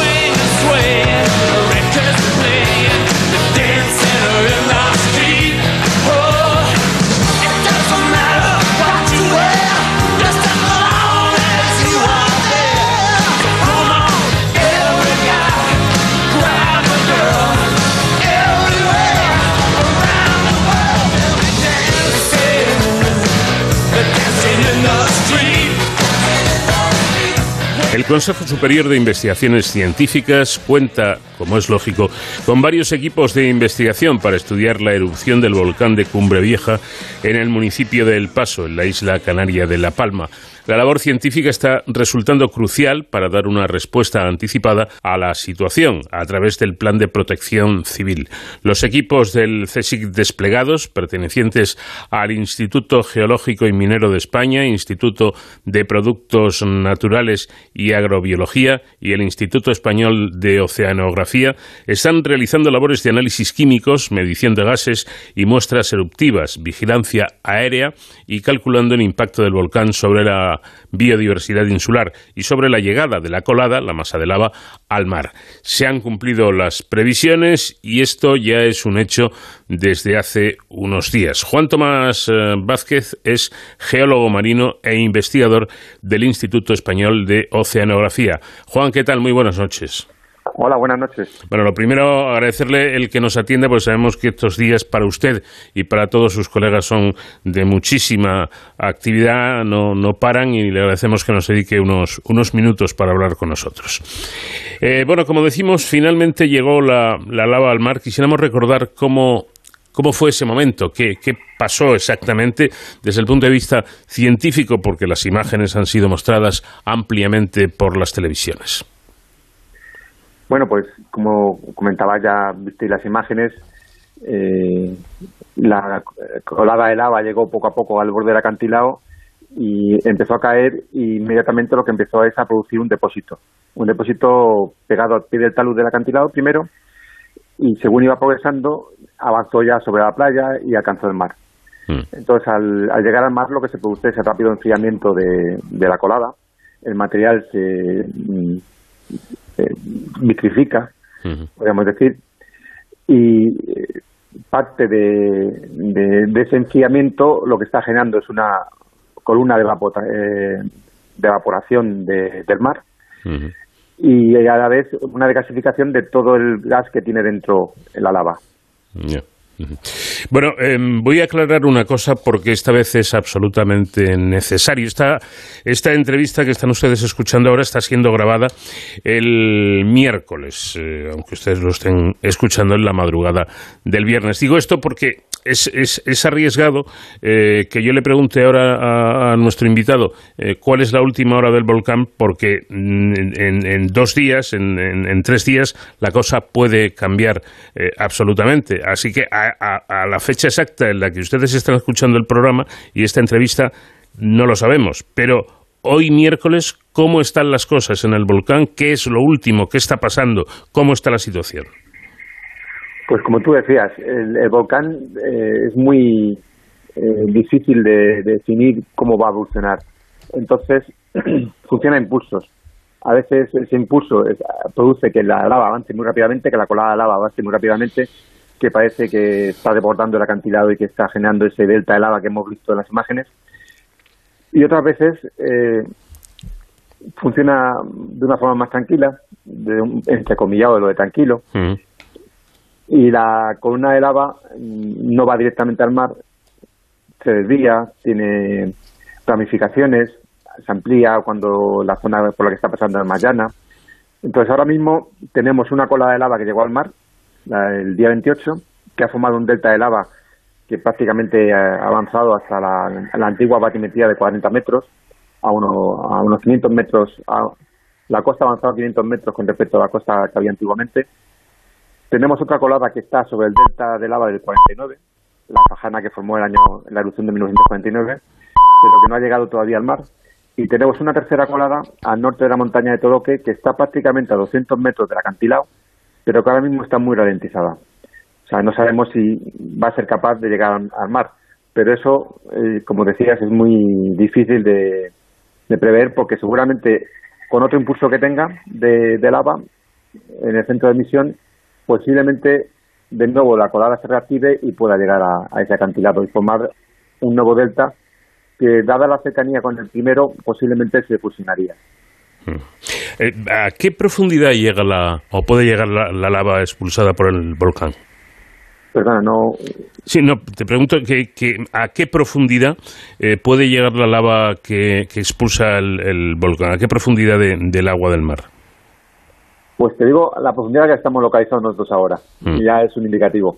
Es verdad que, como te decía, la- lo que es la superficie de la Fajana, la- lo que vemos del delta de lava en superficie, ha avanzado sobre la antigua batimetría de 40 metros. Pero nosotros ahora la estamos identificando que hay modificaciones en relieve submarino hasta 250 metros de profundidad. O sea que posiblemente ya está eh, por debajo de ese 30 de lava, de lava, perdón, ha avanzado hasta esos 250 metros. Pues ya es, ya es profundidad. Eh, ¿De qué cantidad de lava podríamos estar hablando? Y ahí ya no te lo puedo calcular exactamente. Es Eh, difícil. la- lo que hemos- sí, es difícil. Además, lo que hemos visto en profundidad son eh, pequeñas modificaciones. Ujú. Imaginarse, el relieve es como una plataforma, una plataforma insular que a partir de 60 metros tiene un talud y en ese talud eh, se han mm, labrado una serie de barrancos submarinos. Entonces, lo que estamos viendo es que esos barrancos submarinos se están rellenando. Entonces, en principio, tiene espesores de hasta 15, incluso 23 metros de, de, de material lábico. Bueno, esta, eh, lo que sabemos es que esta lava arrasa con todo lo que en- encuentra a su paso, ¿no? Eh, esto en tierra, en, en el mar hace lo mismo. En el mar hace lo mismo, donde se posa la lava, destroza todo el, todo el ecosistema.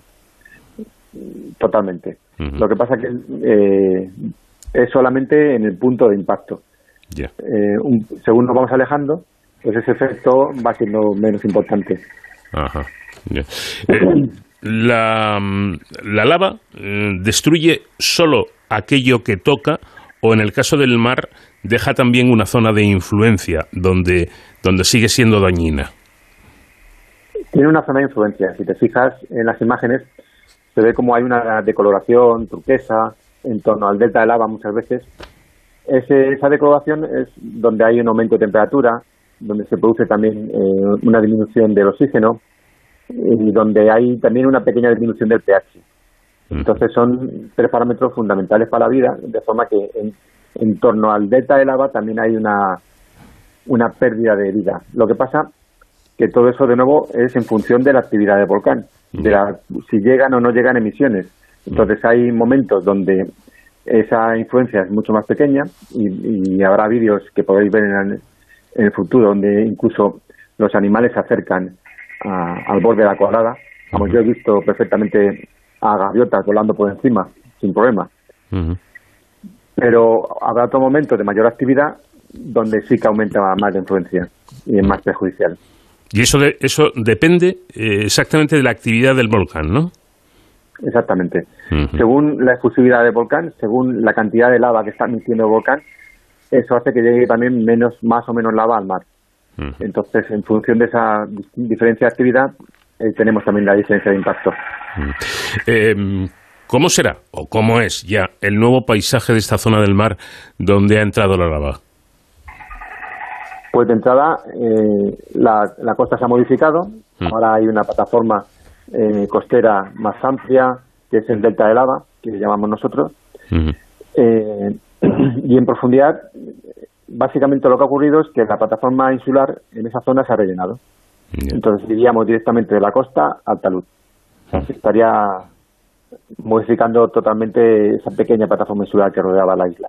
No, desde luego las imágenes que hemos tenido ocasión de ver en, en las televisiones de, de, de esa especie de, bueno, de, de ese terreno que le ha ganado el volcán al, al mar, eh, completamente negro, es, es espectacular. ¿eh? Es, es increíble cuando ofrecen imágenes aéreas eh, con los drones y demás, uno se queda impresionado, ¿no? Como, como ha cambiado, por lo menos por arriba, ya no sé por debajo.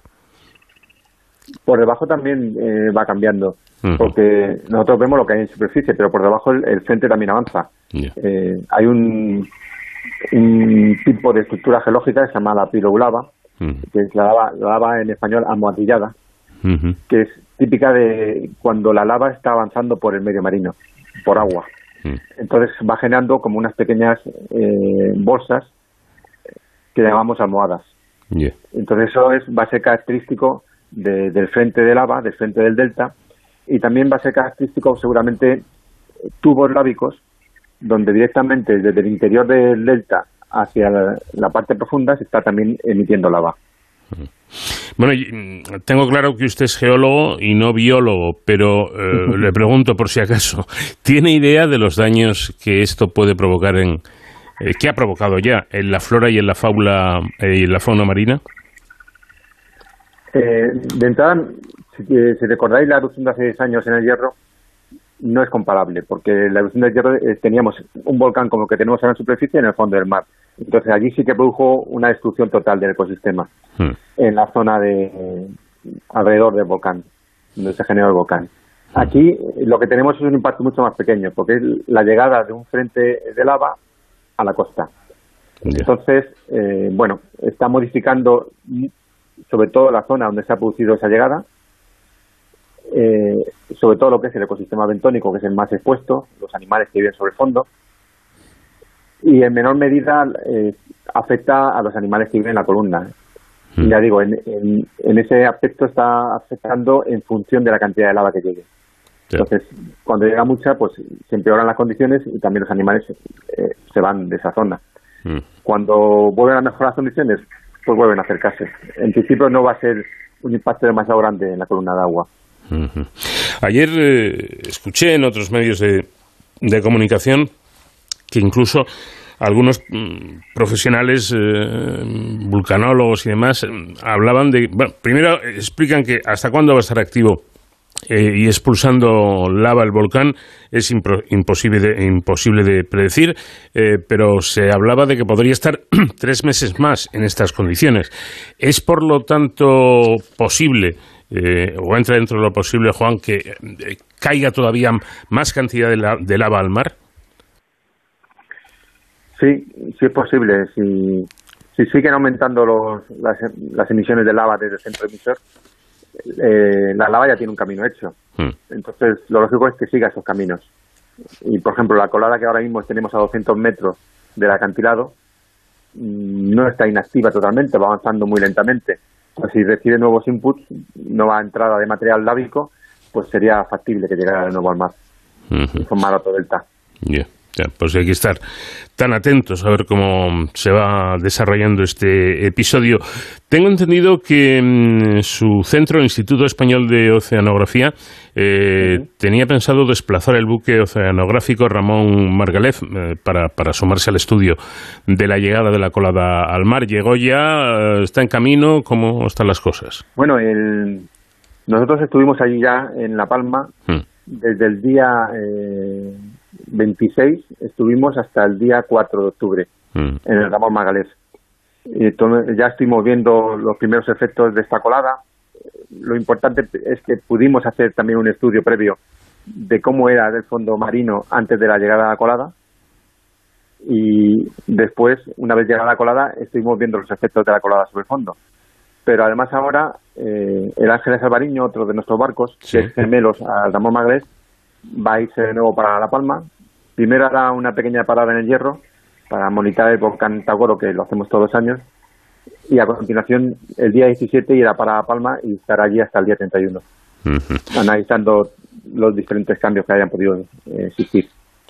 ¿Cómo son, cómo son estos, estos barcos? Eh, no sé, ¿qué es lo que llevan? ¿Cómo, cómo actúan? Eh, bueno, decimos que son barcos regionales porque tienen capacidad para trabajar del orden de unos 15 días de continuo. Mm. Tienen 40 metros de longitud aproximadamente y están equipados con eh, métodos acústicos para estudiar tanto el fondo marino como la columna de agua con muy muy buena, muy buen detalle.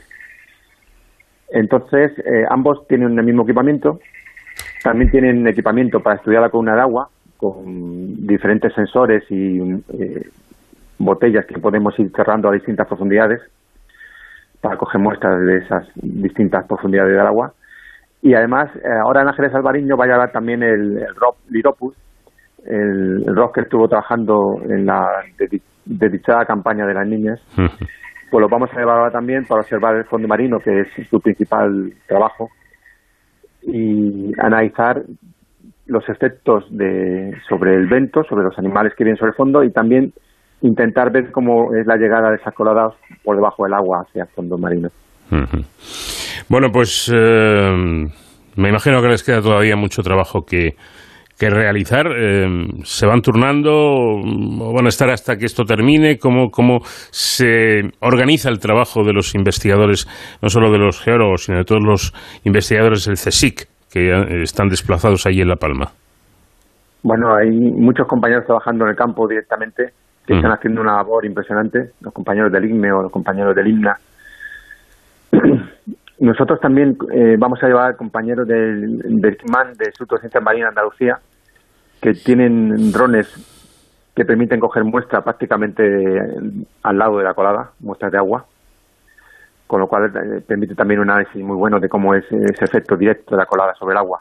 En, en principio, en, en una campaña trabajamos de continuo. Sí. O sea, todas las horas son aprovechables.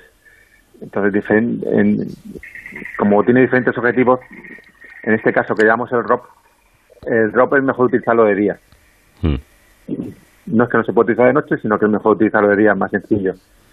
Entonces, de día trabajaremos con el ROP y con la eh, haciendo el muestreo de agua, la caracterización de la columna de agua, y de noche haremos geología, que es también relativamente más fácil porque las, las ondas acústicas pues, van en el casco del barco y simplemente lo que tenemos que hacer es eh, lo más eh, ah, definido posibles. En fin, que me da la sensación de que aburrirse no se van a aburrir en las próximas semanas, ¿no? No, nada.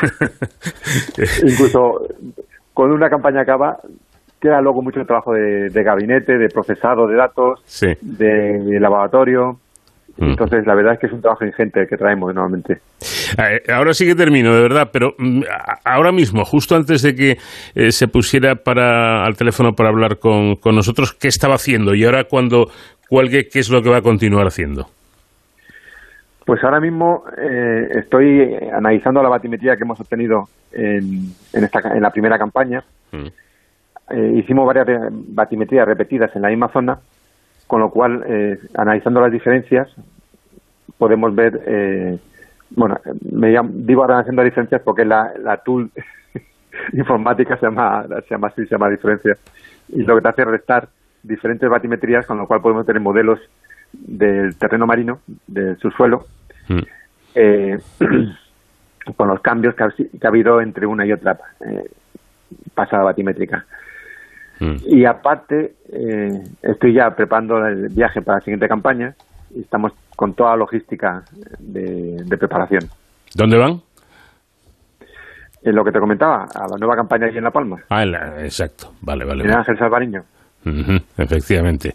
Bueno, pues eh, muchísimas gracias, Juan Tomás, eh, geólogo marino del Instituto Español de Oceanografía, por habernos atendido y, y ojalá pronto, cuanto antes, la situación mejore por esa maravillosa isla. Un fuerte abrazo. Pues sí, la verdad es que es muy importante recabar todo el posible conocimiento que podamos de esta erupción, porque cuanto mejor sea el conocimiento que tenemos, eh, más fácil será prever los efectos de una posible erupción en el futuro. Ojalá. Entonces, todo esto es muy importante para la sociedad de, de La Palma. Sin duda alguna. Gracias, Juan. Buenas noches. Muchas, muchas gracias por vuestro interés y buenas noches también. De cero al infinito.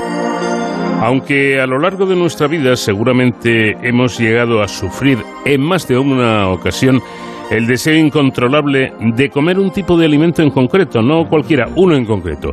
Bueno, pues eso nos, seguramente nos ha ocurrido a todos, pero estos impulsos son mucho más frecuentes en mujeres gestantes, es lo que comúnmente se denominan antojos. Y es que durante el embarazo el organismo materno experimenta una serie de cambios fisiológicos y de comportamiento con el fin de crear un entorno favorable para el desarrollo del embrión. Pese a ello, el consumo frecuente de alimentos sabrosos y calóricos derivado de los antojos contribuye al aumento de peso y a la obesidad gestacional, hecho que puede llegar a generar consecuencias negativas para la salud del bebé. Ahora, un estudio publicado recientemente por la revista Nature Metabolism y realizado en hembras de ratón aporta nuevas evidencias sobre las alteraciones de la actividad neuronal que dan lugar a estos antojos. Marc Claret es líder del grupo IDIVAPS Control Neuronal y profesor de la Facultad de Medicina de la Universidad de Barcelona que ha co-liderado este estudio. Profesor, ¿qué tal? Muy buenas noches. Muy buenas noches. Empecemos, si le parece, por las creencias populares y los mitos que hay al respecto de los antojos, que son, son muchos, pero ¿son acertados? Bueno, no todos ellos, naturalmente. Y desde un punto de vista científico, pues nosotros nos centramos en las evidencias y no tanto en las eh, leyendas urbanas, digamos. Eh, lo cierto es que el, el estudio demuestra que las hembras de ratón son más sensibles a los dulces y desarrollan conductas incluso de ingesta compulsiva de alimentos calóricos. Lo mismo que le sucede a las embarazadas, ¿no es así? Correcto. Eh, esto indica que este fenómeno eh, tiene una base biológica. Hasta la fecha no sabíamos muy bien si eh, este fenómeno de los antojos eh, tiene una base cultural, una base social. Ahora sabemos que en, ratón también existe, eh, existen los antojos durante el embarazo y por lo tanto tiene una base biológica y es totalmente normal. Es lo que ustedes llaman cambios en las conexiones funcionales de los cir- circuitos de, de recompensa. ¿No- ¿Nos explica un poco esto? Sí, lo que hemos observado es que durante la gestación existe una remodelación mm, de diversos circuitos neuronales. Nos llamó la atención que había una remodelación muy marcada de lo que se llama el circuito de la recompensa. Este es un sistema que está formado por distintas estructuras y distintas eh, vías neuronales que tiene como objetivo la de proporcionar placer al individuo ante un estímulo ah, concreto, por ejemplo, un alimento altamente sabroso. Esto tiene como objetivo no solo generar este placer, sino también ah, generar una motivación futura para que el individuo pues quiera volver a repetir ah, esta acción.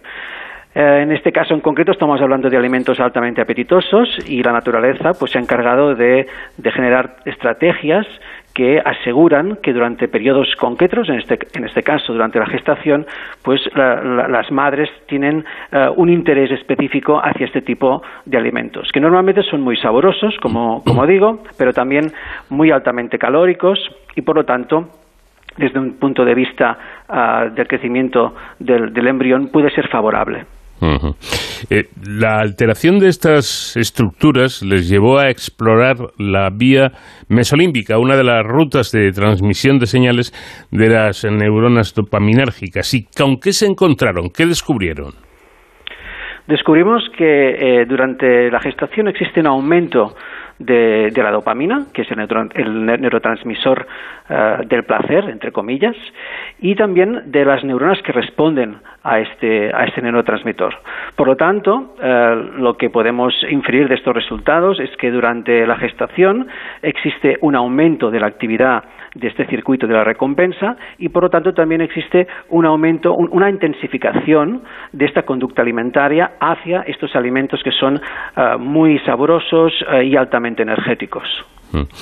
Dicen ustedes que la dopamina es un neurotransmisor clave en los comportamientos de motivación o deseo y que los niveles de dopamina aumentaban en una región cerebral implicada en ese circuito de recompensa. ¿Es esto una consecuencia propia del embarazo? No solamente. Eh, este aumento del sistema de la dopamina y de la recompensa existe, por ejemplo, eh, cuando eh, realizamos acciones que nos proporcionan placer, reproducción, por ejemplo, también ir de compras, eh, y también es característico, por ejemplo, de adicciones. Pero aquí estamos hablando de un proceso que es totalmente fisiológico y que tiene eh, una, o sea, dura de una forma limitada. Eh, se restringe durante este periodo del embarazo y una vez se ha dado a luz, este, esta activación del sistema eh, de la recompensa dopaminérgico, pues paulatinamente desaparece. Eh, como podríamos también comentar, como lo demuestra digo, el hecho de que eh, la ansiedad por la comida típica del embarazo, y esto yo creo que es algo importante, desaparece después de bloquear la actividad de estas células neuronales. Es, es, es- un dato eh, que puede ser ya eh, la prueba del 9, ¿no? Exacto, este dato lo que indica es que efectivamente este circuito está implicado de una forma causal, es decir, es, el que causa este aumento ah, en eh, esta intensificación hacia los alimentos altamente eh, sabrosos. También dicen ustedes que los antojos persistentes tienen consecuencias para la descendencia.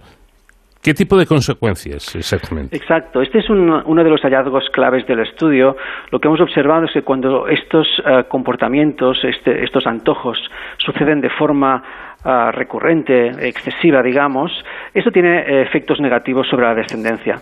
Y más concretamente tiene efectos negativos sobre el metabolismo y sobre también algunos aspectos eh, neuropsicológicos, como por ejemplo ansiedad, depresión y también comportamiento, digamos, obsesivo-compulsivo en relación con la comida también. Es decir, tienen también una intensificación hacia estas, eh, estos alimentos altamente apetecibles.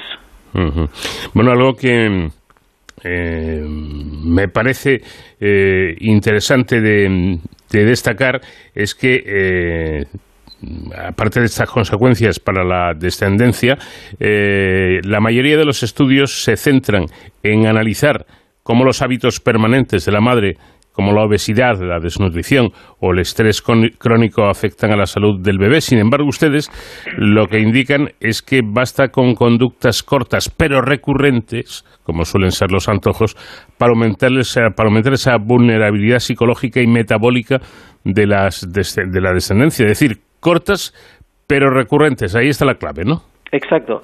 Este fue uno de los hallazgos que nos sorprendió más, porque como, como habían comentado, la mayoría de estudios eh, se centran en determinar los efectos eh, crónicos ¿no? de, insultos nutricionales sobre la madre.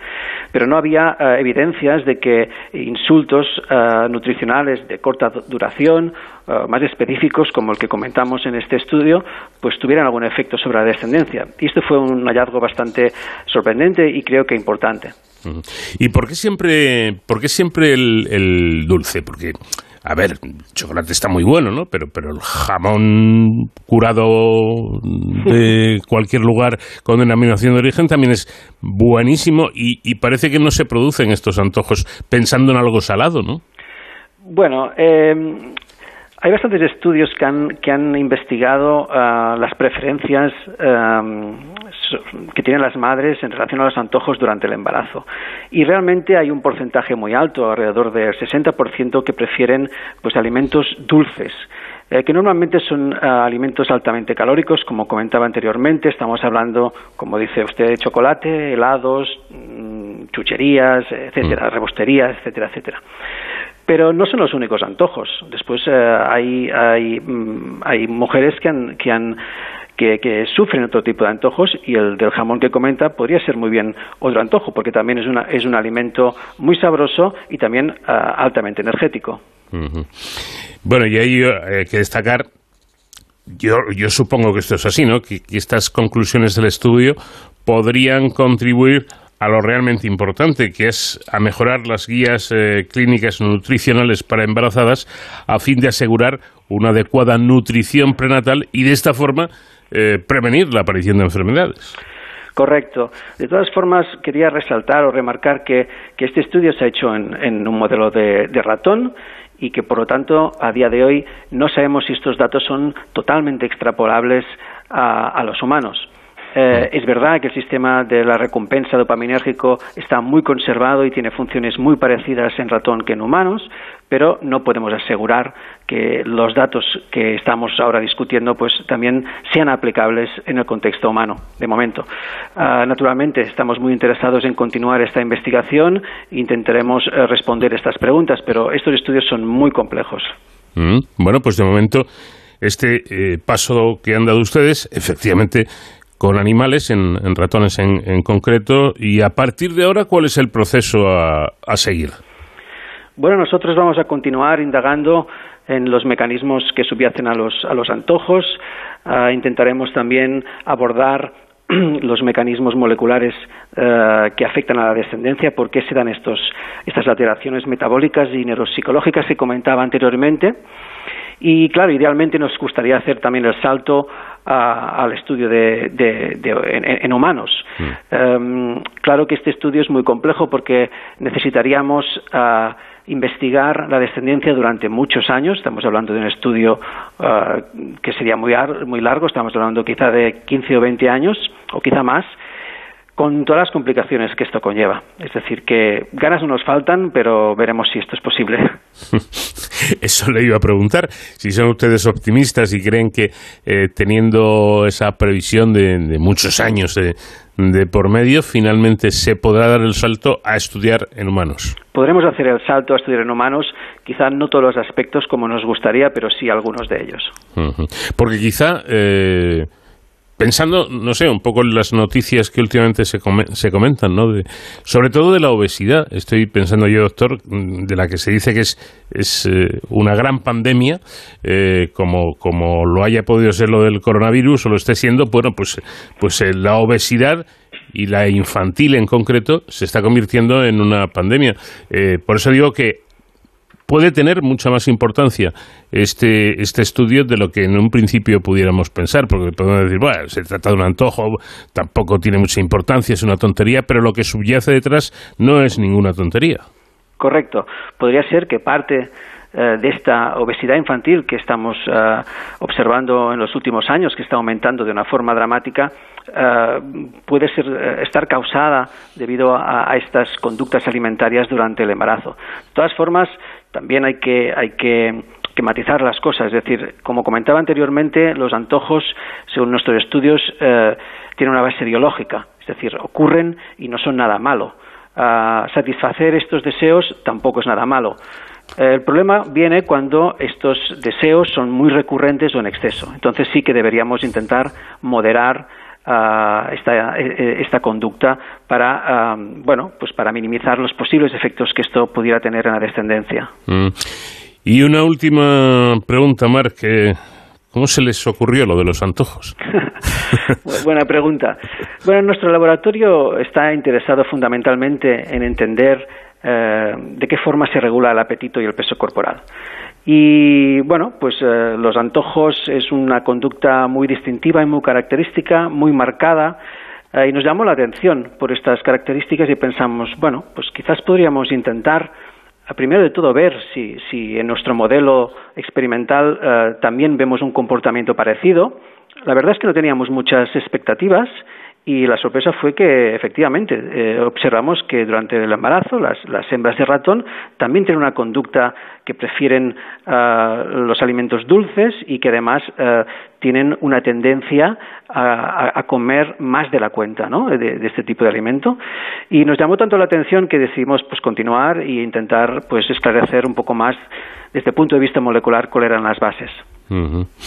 Bueno, o sea, así empezó, por lo tanto, esta historia transcrita en, en una investigación muy interesante y habrá que, habrá que esperar, darle un poquito de tiempo al tiempo, para ver si, como nos comentaba antes nuestro invitado, esto se, se puede extrapolar a, a humanos y, y efectivamente estudiar en, en mujeres embarazadas toda esta cuestión tan curiosa que son los antojos. Pues eh, Marc Claret, líder del grupo IDIVAPS Control Neuronal y profesor de la Facultad de Medicina de la Universidad de Barcelona, muchísimas gracias por habernos atendido y enhorabuena por este trabajo. Muchas gracias por eh, dejarnos explicar nuestra investigación. Gracias.